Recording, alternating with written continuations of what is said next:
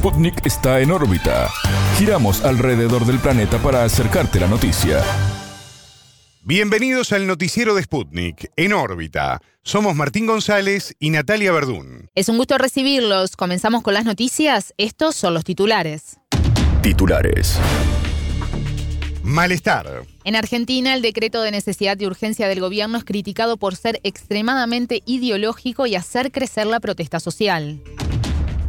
Conflicto. El movimiento palestino jamás descartó una oferta de Israel para un alto el fuego. A consulta. La oposición en Uruguay definió como cortina de humo el plebiscito de octubre de 2024 sobre la eventual habilitación de los allanamientos nocturnos. Mensaje. Las autoridades militares rusas aseguraron que la ofensiva de Ucrania fracasó. Cambio climático. China batió un nuevo récord de bajas temperaturas mientras se enfrenta una ola de frío polar. Otra etapa. El diplomático venezolano liberado por Estados Unidos, Alex Saab, enfrentará en febrero una audiencia en su país natal, Colombia. Estos fueron los titulares. Vamos ahora al desarrollo de las noticias. El mundo gira y en órbita te trae las noticias. Noticias.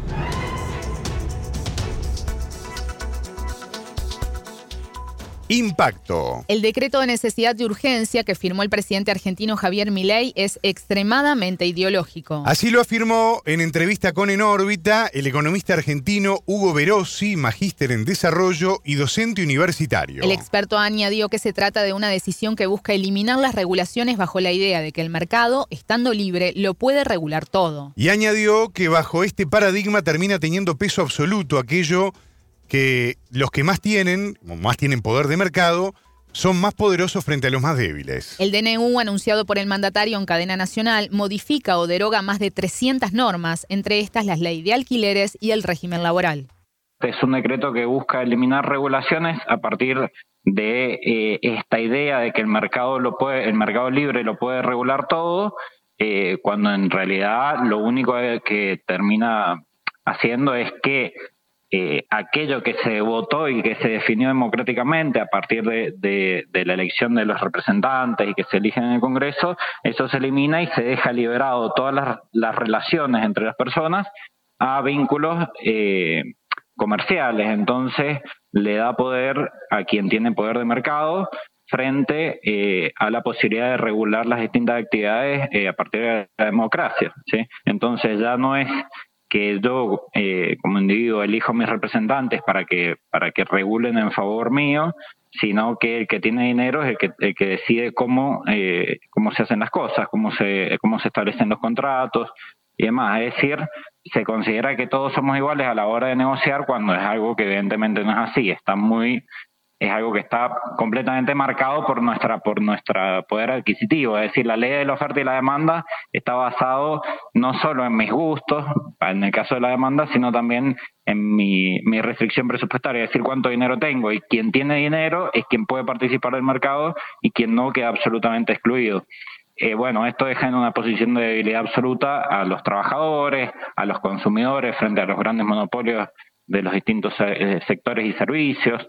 Eh, bueno, es muy perjudicial para la gran mayoría de la población y beneficia a los sectores concentrados. Las derogaciones incluyen a la normativa que impide la privatización de las empresas del Estado. También se reformará el sistema de atención médica privada, se cambia la ley de sociedades para que los clubes de fútbol puedan convertirse en sociedades anónimas. E incluso se desregulan los servicios de Internet satelital para permitir el ingreso de empresas como Starlink, propiedad de Elon Musk. En este marco, Verossi explicó que se trata de una medida inédita en la historia política de Argentina que plantea un escenario desconocido. Se trata de un decreto de necesidad de urgencia que se ha firmado, que entraría en vigencia en ocho días. Eh, quizá el decreto más largo de la historia del país, donde se busca regular completamente la economía, se cambian alrededor de 300 leyes, muchas se derogan eh, y muchísimos artículos de, muchas leyes económicas eh, se cambian por completo. El objetivo principal es considerar, digamos, que en, las relaciones económicas no hay vínculos de poder, es decir, no hay sectores con posición dominante, sino considerar que todos somos iguales, algo que en la realidad, digamos, no, no se comprueba, eh, y elimina toda la defensa de los sectores más desprotegidos a la hora de negociar cualquier contrato. encontramos desde la regulación, por ejemplo, de las tasas que cobran las tarjetas de crédito o el sistema bancario a los comercios cuando, cuando se les hace una, transferencia o un pago de dinero, eh, de regulación de los derechos laborales, se limitan eh, los derechos a huelga, eh, se facilita el proceso de, para despedir a un trabajador, se reducen las indemnizaciones, se regulan distintos tipos de actividades como el sector turístico, el sector vitivinícola, el sector minero, es decir, incluye una amplia cantidad de normativas que se han ido aprobando, digamos, a partir del Congreso Nacional durante muchísimos años y se las deroga toda de un saque, algo que nunca se había visto en la historia argentina. En diversas zonas del país, y particularmente en barrios de Buenos Aires, los anuncios fueron recibidos con masivos cacerolazos de protesta. El decreto se hizo efectivo, pero debe ser llevado al Congreso para su análisis en una comisión en una comisión bicameral en un plazo de 10 días. Solamente quedaría invalidado si es rechazado por la Cámara de Diputados y también por el Senado. La Libertad Avanza cuenta con 40 de las 257 bancas de la Cámara de Diputados y apenas 7 de los 72 asientos del Senado. En este contexto, el economista se refirió al impacto de la protesta social, en particular de la clase media, para un gobierno que no lleva ni un mes en funciones. Es un gobierno que lleva muy poquito tiempo, Recordemos que la situación económica ya es compleja en Argentina, entonces eh, hay poco, digamos, hay poca paciencia ya, porque la, gente, eh, bueno, decidió cambiar a la gestión que venía antes, en parte porque quería mejorar su situación, no empeorarla, y lo que se ha encontrado es, las, digamos, las primeras medidas han sido una fuerte devaluación de la moneda que implica una caída real eh, de todos los sectores asalariados, sobre todo los sectores trabajadores, porque pensemos que los sectores más populares no tienen un ingreso asegurado y viven al día a día, digamos, con distintas estrategias para sobrevivir, y los sectores eh, más altos por ahí tienen asegurado su sustento a partir de inversiones, de rentas y demás. En cambio, los sectores medios, profesionales, que que viven de su salario, que si bien tienen un salario estable, pero, pero viven de su salario, hoy se está hablando, por ejemplo, de volver a implementar el impuesto a las ganancias para los sectores asalariados.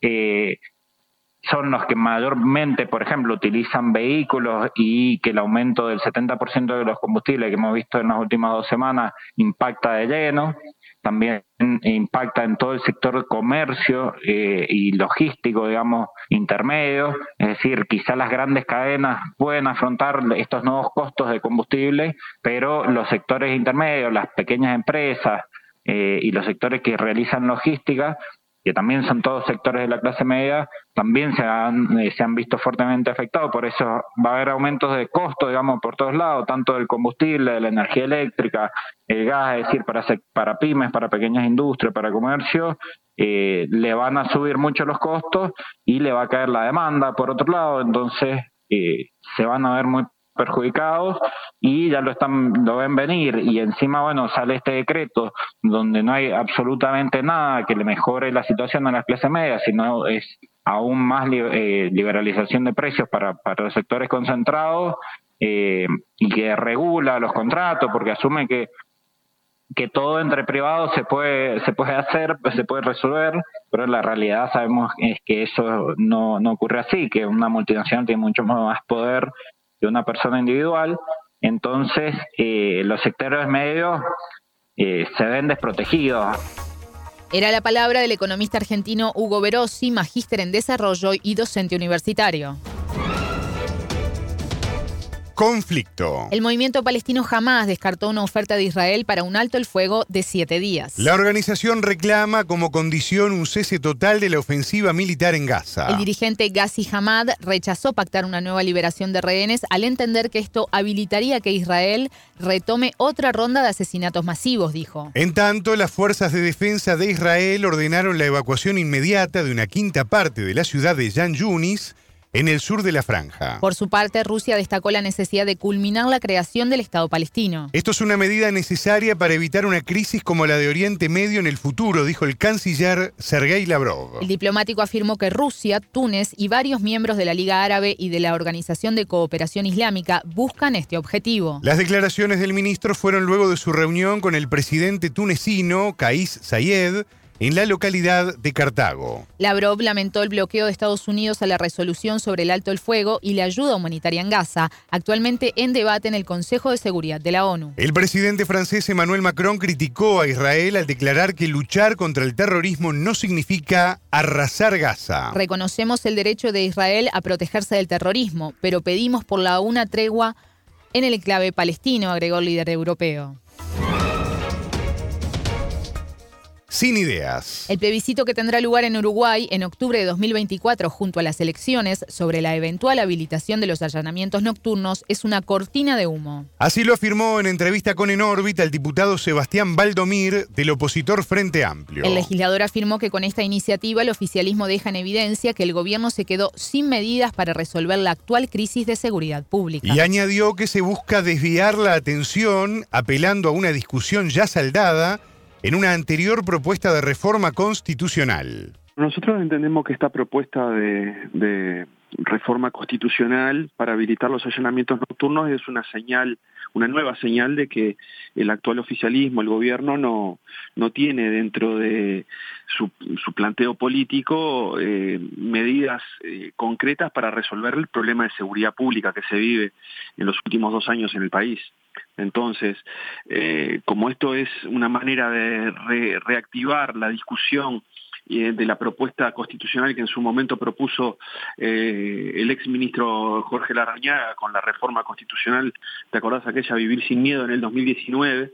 que fue rechazada en las urnas y que además incluía este tema de los allanamientos nocturnos, bueno, ahora el actual oficialismo trata de nuevamente desviar la atención y colocar en una medida que a nuestro modo de ver no va a resolver ninguno de los problemas de seguridad pública que hoy enfrenta el país y enfrenta sobre todo la población de, más, de más bajos recursos, que es donde se manifiesta de manera mucho más cruda la, la, crisis de seguridad pública, ¿no? Con la cantidad de hechos de violencia, la cantidad de homicidios que hay en la periferia de Montevideo, Canelones y en otros departamentos del país. Entonces, en ese contexto de, crisis política en materia de seguridad pública y en un contexto preelectoral como el que nos encontramos ya a 10 meses de, las elecciones generales de octubre, bueno, se activa esta propuesta que a nuestro modo de ver es una forma de desviar la atención de la población y que no va a enfocar los reales problemas de seguridad que hoy tiene la población. Si todo se resolviera habilitando los allanamientos nocturnos, seguramente esto se podría haber eh, resuelto de otra manera y eh, habilitado una discusión parlamentaria, política y social de otras características que no habilita esta, esta, este mecanismo de recoger eh, las firmas de la Asamblea General y directamente llevarlo a un plebiscito de reforma de la Constitución en octubre del año que viene. Los senadores del gobernante Partido Nacional anunciaron que se alcanzaron las firmas necesarias en la Asamblea General y que en octubre próximo habrá plebiscito. La opción elegida fue recurrir al inciso B del artículo 331 de la Constitución de Uruguay, que establece que un plebiscito podrá ser convocado con dos quintos de las firmas del total de componentes de la Asamblea General, esto es 52 legisladores. El senador nacionalista Carlos Cami anunció que se consiguieron 71 firmas de seis partidos políticos, salvo las del opositor Frente Amplio. Si prospera la propuesta, el artículo 11 de la Constitución establecerá que el hogar es un sagrado inviolable. Nadie podrá entrar sin consentimiento de su morador o por orden expresa y fundada de un juez competente dictada por escrito en los casos y formas establecidas por la ley. La diferencia es que actualmente ese artículo aclara que los allanamientos solo podrán ser realizados de día. En este marco, el diputado Valdomir se refirió a cuál será la estrategia de la izquierda de cara a la campaña, incluyendo este tema que no estaba inicialmente en la propuesta. El Frente terminó su eh, elaboración de programa. Allí uno de los ejes eh, relevantes eh, en el programa general de, la fuerza política es el tema de seguridad, convivencia democrática y fortalecimiento de, la justicia, del acceso a la justicia. Eh, específicamente y de manera efectiva, el tema de los allanamientos nocturnos no estaba dentro de, esas líneas programáticas. Ahora lo que resta, bueno, es analizar más concretamente eh, qué medidas va a proponer el Frente Amplio dentro de lo que es su plan de gobierno, ¿no? Cuál va a ser la impronta de los diferentes precandidatos en materia de seguridad y luego seguramente eh, pasar en, limpio con una serie de medidas que sean de acuerdo de todo el Frente Amplio para proponerle a la, población. Por otro lado, lo que tiene que ver con, esta propuesta de la reforma constitucional, habrá que analizar concretamente, este es un tema que nunca tuvo consenso en el Frente Amplio, tampoco lo ha tenido dentro del sistema político en general, pero nosotros entendemos y, reafirmamos algo que sí es consenso dentro de, nuestra, de nuestro partido, de nuestra fuerza política, que es que a la crisis de seguridad pública, con una sola medida de estas características, nada más y nada menos que reformando la Constitución, no se atiende el problema de fondo, ¿no? Acá tenemos problemas relacionados al Sistema Nacional de Rehabilitación, tenemos un récord de gente presa y hoy la gente se siente más insegura que nunca, tenemos un problema importante también a la hora de los controles del gran narcotráfico, ¿no? Aquí no hay, no hay control del espacio aéreo, no hay control del espacio marítimo, eh, hay problemas en la aduana, hay problemas en el puerto. Es decir, si acá el problema público número uno es el narcotráfico o el gran narcotráfico, bueno, habría que tomar otras medidas de política, que no es necesario reformar la Constitución y que este gobierno podría hacerla, por ejemplo, fortalecer todos los controles de ingreso de mercadería al país, ya sea por aire, por pasos de frontera, por el puerto o por, eh, o por la aduana. ¿no? Eh, controlar de manera mucho más efectiva el lavado de activos, cosa que este gobierno en su momento liberó con, con aquel artículo de la ley de urgente consideración que habilitaba los, los pagos en efectivo hasta 100 mil dólares de manera absolutamente discrecional. Bueno, ahí están los problemas para, ahí están los ejes para combatir los problemas que genera el gran narcotráfico. El legislador uruguayo también hizo un análisis de la situación actual de la seguridad pública en el país sudamericano. En este sentido afirmó que el Uruguay padece una crisis de seguridad y comentó que los datos sobre los hechos hablan por sí solos. Es una situación muy difícil en materia de seguridad pública. Sin ir más lejos, la semana pasada Naciones Unidas emitió un informe de una de sus agencias donde ubicaba a Uruguay como el segundo país a nivel mundial en materia de homicidios y muertes violentas producto de eh, enfrentamientos del crimen organizado o vinculados al crimen organizado o al narcotráfico. Segundo país a nivel mundial. Eh, un país que tenemos tres millones y, medio, casi tres millones y medio de habitantes, y que en pocos años, en cuatro o cinco años, vio cambiar absolutamente su, su, su lugar, su, eh, su rol en el tráfico internacional y regional de, del tránsito de mercadería ilegal y estupefacientes hacia los mercados europeos y hacia, hacia, hacia Asia, el sudeste asiático. Eh, eso eh, no pasó de la noche a la mañana, ¿no? Eso sucedió porque se fueron reduciendo los controles sistemáticamente del control de la soberanía, del control del ingreso al espacio aéreo, acá estamos hablando de pistas clandestinas, estamos hablando de que amplios espacios del territorio nacional eh, no está controlado por, radares, que no hay respuesta para ver, eh, para seguir a las avionetas que ingresan al norte del país y están 10, 15 minutos sobrevolando el territorio y no se, y no se, y no hay una respuesta por parte de, las autoridades eh, de la Fuerza Aérea. Eh, un, país que también ha aflojado sus, eh, sus controles a nivel del transporte carretero, logístico, que no tiene la capacidad todavía para eh, escanear todos los contenedores que pasan por el puerto de Montevideo. y bueno, un país que además, tristemente, y con esto cierro, le entregó un pasaporte, un documento de vuelo, el Estado uruguayo a un narcotraficante reconocido eh, internacionalmente y que ahora está prófugo producto de que se le entregó ese documento bueno. Escuchamos al diputado Sebastián Valdomir del opositor Frente Amplio de Uruguay.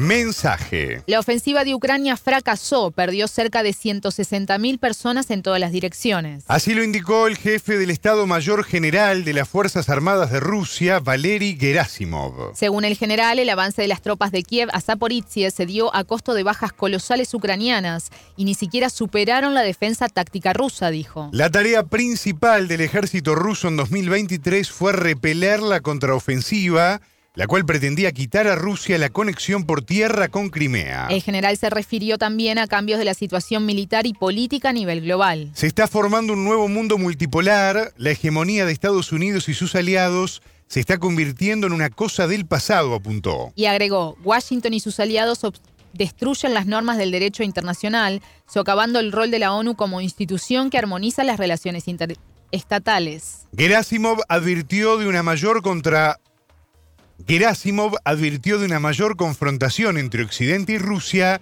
en las esferas política y económica. En relación con este punto, el general resaltó que Europa es un escenario de esta confrontación en las esferas políticas y económica. Cambio climático. China batió un nuevo récord de bajas temperaturas mientras enfrenta una ola de frío polar. El clima actual marca el final de un año de temperaturas extremas en el gigante asiático. En Jojot, capital de la región norteña Mongolia Interior, el termómetro marcó menos 21 grados Celsius, el nivel más bajo en casi 70 años. Por su parte, la ciudad norteña de Datong, los termómetros marcaron menos 33,2 grados. Las autoridades emitieron una alerta de bajas temperaturas para gran parte del norte, este y sudeste del país. La típica ola polar llegó luego de un verano de calor asfixiante e inundaciones devastadoras en el norte del territorio. Expertos vinculan al calentamiento global provocado por las emisiones de gases de efecto invernadero con las posibilidades de climas extremos. En tanto, continúan las tareas de rescate en la provincia noroccidental de Gansu, donde al menos 135 personas murieron a raíz de un terremoto en la noche del lunes 18. Los sobrevivientes han pasado varias noches en carpas improvisadas a la intemperie frente a las bajísimas temperaturas. Otra etapa. El diplomático venezolano recientemente liberado por Estados Unidos, Alex Saab, deberá enfrentar una audiencia en Colombia, su país natal, en febrero de 2024. En el marco de la investigación de la Fiscalía de ese país por presunto lavado de activos. Luego de más de tres años preso, Saab llegó a Caracas este miércoles 20 de diciembre tras un acuerdo con Estados Unidos. El país sudamericano entregó a Washington un grupo de estadounidenses detenidos acusados de intentar derrocar al presidente Nicolás Maduro. Sputnik conversó con la abogada venezolana Laila Tajeldine, integrante del equipo de la defensa de Saab. La entrevistada resaltó la gestión de Caracas para la liberación. La gestión del gobierno venezolano fue clave para esta liberación, porque a pesar de levantarse un gran movimiento internacional, de donde en 37 países se constituyeron el movimiento Free Alex Saab, la posición fuerte de todos los países del ALBA pidiendo su liberación, también países como Rusia, China, Irán, Bielorrusia, entre otros, eh, a pesar de la clara violación del derecho internacional con el secuestro de un funcionario diplomático, Estados Unidos mantenía a Alex Saab en prisión en primer lugar, se le torturó y se le pedía que declarase en contra de Maduro y como no pudo obtener esto y no pudo obtener ningún tipo de información por parte de Alexa, pues lo que hizo Estados Unidos fue después tratarlo de mantener en prisión y luego utilizarlo como una moneda de cambio. Y vimos también otra cosa que nos parece importante resaltar de cómo está podrido el sistema de justicia de los Estados Unidos y cómo ese sistema de justicia sirve a los fines políticos por parte de los Estados Unidos hasta el punto de ir a un tercer país y secuestrar a una persona que está bañada, que está protegida por inmunidad diplomática y traerlo al territorio estadounidense. Eh, lo que es cierto acá, que gracias a esta diplomacia de paz, desarrollada por el gobierno venezolano es que se pudo lograr esta liberación y a Estados Unidos pues le mandamos entre otros a sus asesinos o aquellos que intentaron venir a Venezuela a asesinar al presidente Nicolás Maduro y a llevar a Venezuela una desgracia se los enviamos de vuelta, por supuesto, porque queremos de regreso al diplomático venezolano Alex. El funcionario venezolano fue arrestado en Cabo Verde en el año 2020, a pedido de Washington, que lo requería por un caso de presunto lavado de dinero. El diplomático se dirigía a Irán para atender una misión humanitaria del gobierno venezolano y fue extraditado a suelo norteamericano en el mes de octubre de 2021. Luego de la liberación, Saab fue recibido por el mandatario Nicolás Maduro en el Palacio de Miraflores. Maduro reveló que el acuerdo de liberación estaba listo en el gobierno de Donald Trump pero al perder la reelección en 2020 hubo que empezar de cero. Agradezco ampliamente a todos los que han contribuido para que se cumpliera este acuerdo, para que se diera este paso positivo, para que se diera este canje al presidente Joe Biden desde Caracas, Venezuela. Le digo, como le he dicho a todos los presidentes, como le dije al presidente Obama, face to face, cara a cara, como le dije al presidente Trump a través del doctor Jorge Rodríguez en múltiples ocasiones, porque estábamos conversando con Trump, tu liberación, y ya casi la teníamos lista. Lo que pasa es que él perdió las elecciones y hubo cambio de gobierno, y después hubo que empezar todo de cero. Pero ya con Donald Trump teníamos listo ya un acuerdo. Lo digo por primera vez. Testigo el doctor Jorge Rodríguez. ¿Mm? Hemos perseverado y se lo he dicho al presidente Obama, se lo he dicho al presidente Trump, se lo he dicho al presidente Biden. El comandante Chávez se lo dijo al presidente Clinton, se lo dijo al presidente George Bush.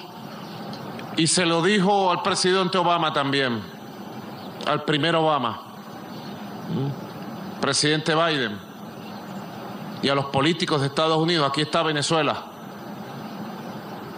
de pie, con su propio modelo, independiente, soberana. Colonia de nadie seremos, subordinados jamás a nadie. Somos orgullosos bolivarianos, dignos y rebeldes. Con respeto, todo se puede con respeto podemos avanzar hacia una etapa diferente de relaciones. Ojalá, digo como dirían tus antepasados palestinos, inchala, ojalá se consiga el camino para un proceso de respeto, de tratamiento igualitario y de entendimiento entre los Estados Unidos de Norteamérica y la República Bolivariana de Venezuela. Hoy se ha dado un paso que ojalá abote en ese camino. Por su parte, Saab agradeció al gobierno venezolano los esfuerzos para su liberación. La vida es un milagro constante y hoy el milagro de la libertad, el milagro de la justicia se ha hecho realidad gracias a usted, señor presidente, por su perseverancia. Gracias a la primera combatiente, Silvia Flores, el ángel de Venezuela gracias al presidente Jorge Rodríguez, a la vicepresidenta Delcy Rodríguez, gracias a mis hijos, gracias a mi esposa Camila por mantenerme con vida estos tres años y medio, porque su lucha inquebrantable y su amor mantuvo mi fuerza viva y a nuestra familia unida. Gracias al pueblo de Venezuela, me siento orgulloso de servirle al pueblo de Venezuela y de servirle a este gobierno, un gobierno humano, un gobierno leal, un gobierno que no abandona y un gobierno que como yo nunca se rinde y un pueblo que jamás se rendirá tampoco. Venceremos siempre. La negociación entre Venezuela y Estados Unidos contó con la intermediación de Qatar. Hasta aquí en órbita. En órbita.